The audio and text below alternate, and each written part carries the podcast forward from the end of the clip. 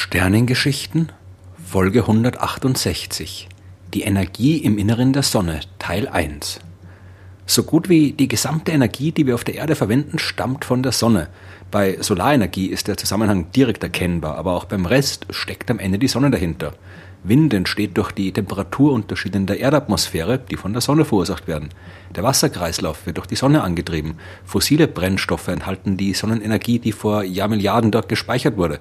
Selbst die Kalorien in unserer Nahrung sind ultimativ auf die Sonne zurückzuführen. Pflanzen nutzen ihr Licht direkt für die Photosynthese und wandeln es in chemische Energie um. Und wenn wir Fleisch essen, dann haben diese Tiere ihre eigene Energie zuvor ebenfalls aus Pflanzen oder anderen Tieren, die Pflanzen essen, gewonnen. Mit der Ausnahme von Kernenergie stammt alles von der Sonne. Und die radioaktiven Elemente wurden immerhin in anderen Sternen produziert. Aber wie genau schafft es die Sonne, die großen Mengen an Energie bereitzustellen? Klar, dort wird Wasserstoff zu Helium fusioniert. Aber wie läuft das im Detail ab? Wie gelangt das, was im Inneren unseres Sterns erzeugt wird, dann am Ende zur Erde? Die Entstehung eines Sterns ist ein ziemlich kniffliges Thema und eines, über das man ziemlich viel erzählen muss, um es komplett zu verstehen. Ein wenig davon habe ich schon in den Folgen 1 und 110 der Sternengeschichten erzählt. Für diese Folge reicht es aber, wenn wir die ganze Frühphase der Sternentstehung überspringen und gleich zu einem fertigen Stern wie unserer Sonne kommen. Damit ein Stern überhaupt Wasserstoff zu Helium fusionieren kann, muss die Temperatur hoch genug sein. Je höher die Temperatur, desto schneller bewegen sich die Atome und je schneller sie sich bewegen, desto größer ist die Wucht, bei der sie mit Kollisionen aufeinanderprallen. Und nur wenn die groß genug ist, kann die Abstoßungskraft überwunden werden, die zwischen ihnen wirkt.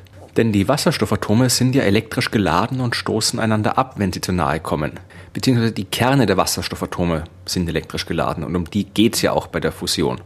Die Temperaturen im Inneren von Sternen sind im Allgemeinen immer so hoch, dass die negativ geladenen Elektronen der Atomhülle sich lösen und nur noch der elektrisch positiv geladene Kern übrig bleibt. Und wenn da die Temperatur noch höher als ungefähr 3 Millionen Grad ist, können die Atomkerne verschmelzen, wenn sie aufeinandertreffen. Im Kern der Sonne liegt die Temperatur bei ungefähr 15 Millionen Grad. Das reicht also für die Kernfusion.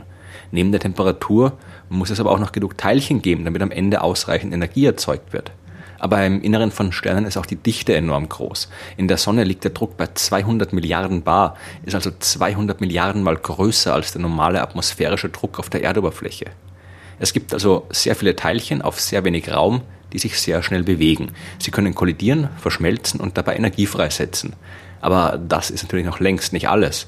Wasserstoff kann auf verschiedene Art und Weise zu Helium werden. Ein wichtiger Weg ist dabei die sogenannte Proton-Proton-Reaktion. Die beginnt, wenn zwei Wasserstoffkerne zum Kern eines Deuteriumatoms verschmelzen. Deuterium ist noch kein Helium, sondern ein Isotop des Wasserstoffs. Ein normales Wasserstoff hat im Kern ja nur ein einziges Proton. Ein Wasserstoffkern ist nichts anderes als ein Proton. Treffen zwei davon aufeinander, kann eines in ein Neutron umgewandelt werden und man bekommt einen neuen Kern, der aus einem Proton und einem Neutron besteht. Dieses Element nennt man Deuterium und zusätzlich wird bei der Reaktion noch ein Positron und ein Neutrino frei. Das Neutrino saust sofort davon, da diese Teilchen ja so gut wie nie mit anderer Materie reagieren.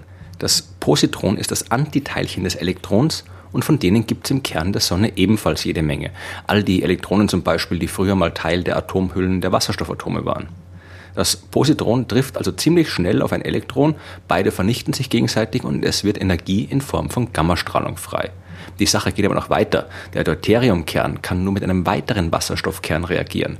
Nun entsteht ein Atom mit zwei Protonen und einem Neutron im Kern, also sogenanntes Helium-3. Typischerweise reagieren im nächsten Schritt nun zwei Helium-3-Kerne, um am Ende endlich das stabile und normale Heliumatom mit zwei Protonen und zwei Neutronen zu erzeugen. Zusätzlich werden hier jetzt auch noch zwei Wasserstoffkerne frei, die für neue Reaktionen zur Verfügung stehen. In ungefähr 9% aller Fälle kann in der Sonne aber auch noch ein anderer Weg eingeschlagen werden. Die Sonne gehört ja zur dritten Generation der Sterne, enthält also neben dem beim Urknall erzeugten Elementen Wasserstoff und Helium auch schon andere, schwerere chemische Elemente, die zuvor in anderen Sternen erzeugt worden sind. Die können jetzt ebenfalls bei der Kernreaktion verwendet werden. Aus Helium-3 und normalem Helium kann zum Beispiel Beryllium entstehen, das zu Lithium zerfällt und das wiederum kann mit Wasserstoff zu Helium fusionieren. Ein weiterer Weg führt über die Verwendung von Beryllium und Bohr. Welche Reaktion mit welcher Häufigkeit stattfindet, hängt von der Temperatur ab. Damit die Kernreaktionen mit Beryllium, Bohr oder Lithium wirklich effektiv laufen, braucht es aber Temperaturen, die höher sind, als sie derzeit im Inneren der Sonne herrschen. Diese Prozesse werden also erst später so richtig relevant, wenn unser Stern ein bisschen heißer geworden ist. Und in Sternen, die noch viel größer sind als unsere Sonne, gibt es wieder ganz andere Prozesse. Zum Beispiel den sogenannten Bethe-Weizsäcker-Zyklus. Damit dieser Prozess funktioniert, muss ein Stern nicht nur Wasserstoff und Helium besitzen, sondern auch schon geringe Menge an Kohlenstoff. Dann kann eine ziemlich komplexe Kette von Reaktionen aus Wasserstoff Helium machen. Alles beginnt mit Kohlenstoff und Wasserstoff, die zu Stickstoff verschmelzen. Dieses Stickstoffatom ist allerdings instabil und zerfällt zu einem Isotop des Kohlenstoffs, das jetzt mit einem weiteren Wasserstoff zu stabilem Stickstoff verschmelzen kann. Der fusioniert mit Wasserstoff, erzeugt ein instabiles Sauerstoffatom, das zu einem anderen Isotop stabilen Stickstoff verschmilzt. Das kann jetzt ein weiteres Mal mit Wasserstoff fusionieren und erzeugt jetzt endlich Helium und ein neues Kohlenstoffatom. Genau von der Art, das auch schon ganz zu Beginn beteiligt war. Am Ende ist nun also über einen ziemlich großen Umweg aus Wasserstoff Helium geworden und der Kohlenstoff ist nicht verbraucht worden, sondern wurde nur als Katalysator verwendet.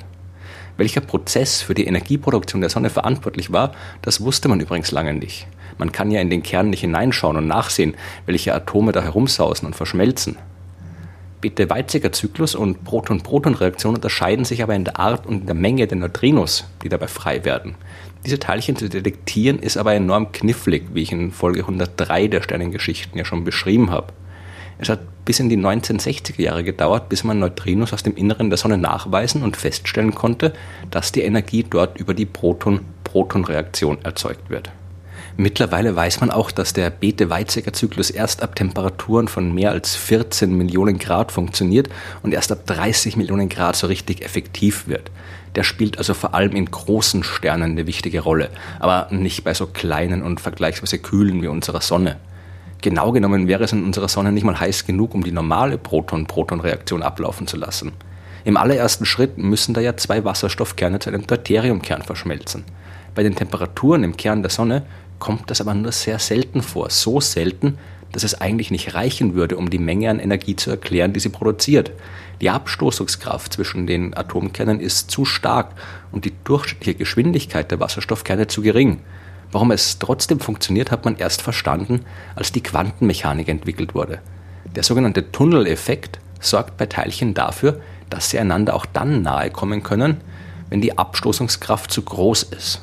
Da ein Teilchen in der quantenmechanischen Beschreibung keinen eindeutigen Aufenthaltsort hat, sondern mit einer gewissen Wahrscheinlichkeit überall zu finden ist, besteht auch eine gewisse Wahrscheinlichkeit, dass sich zwei Protonen nahe genug für eine Fusion kommen. Die abstoßende Barriere der elektrischen Kräfte wird also quasi durchtunnelt. So oder so, am Ende ist aus vier Wasserstoffkernen ein Heliumkern geworden. Dieser Heliumkern hat ein bisschen weniger Masse als die einzelnen Wasserstoffkerne zusammengenommen. Die überschüssige Energie ist die, die bei der Fusion abgegeben wird. Nimmt man alle Reaktionen zusammen, bleiben am Ende knapp 25 Megaelektronenvolt, die im Inneren der Sonne frei werden. Das klingt viel, ist aber eigentlich ziemlich wenig. In einem halben Liter Bier oder einem 50 Gramm Riegel Schokolade stecken ungefähr 250 Kilokalorien. Das sind 6500 Billiarden Megaelektronenvolt. Oder anders gesagt, 1040 Billiarden Wasserstoffkerne müssen zu 260 Billiarden Heliumkernen verschmelzen, damit die gleiche Menge an Energie frei wird, die in einem großen Glas Bier oder einem kleinen Schokoriegel steckt. Aber das ist kein Problem. In jeder Sekunde werden in der Sonne 564 Millionen Tonnen Wasserstoff in 560 Tonnen Helium umgewandelt und 4 Millionen Tonnen ihrer Masse in Energie. Das ist genug für einige Gläser Bier, für ein paar hundert Trillionen sogar. Aber noch ist die Energie im Kern gefangen. Bis sie zu uns auf die Erde gelangt, hat sie noch einen weiten Weg vor sich. Aber dazu dann mehr in der nächsten Folge der Sternengeschichten.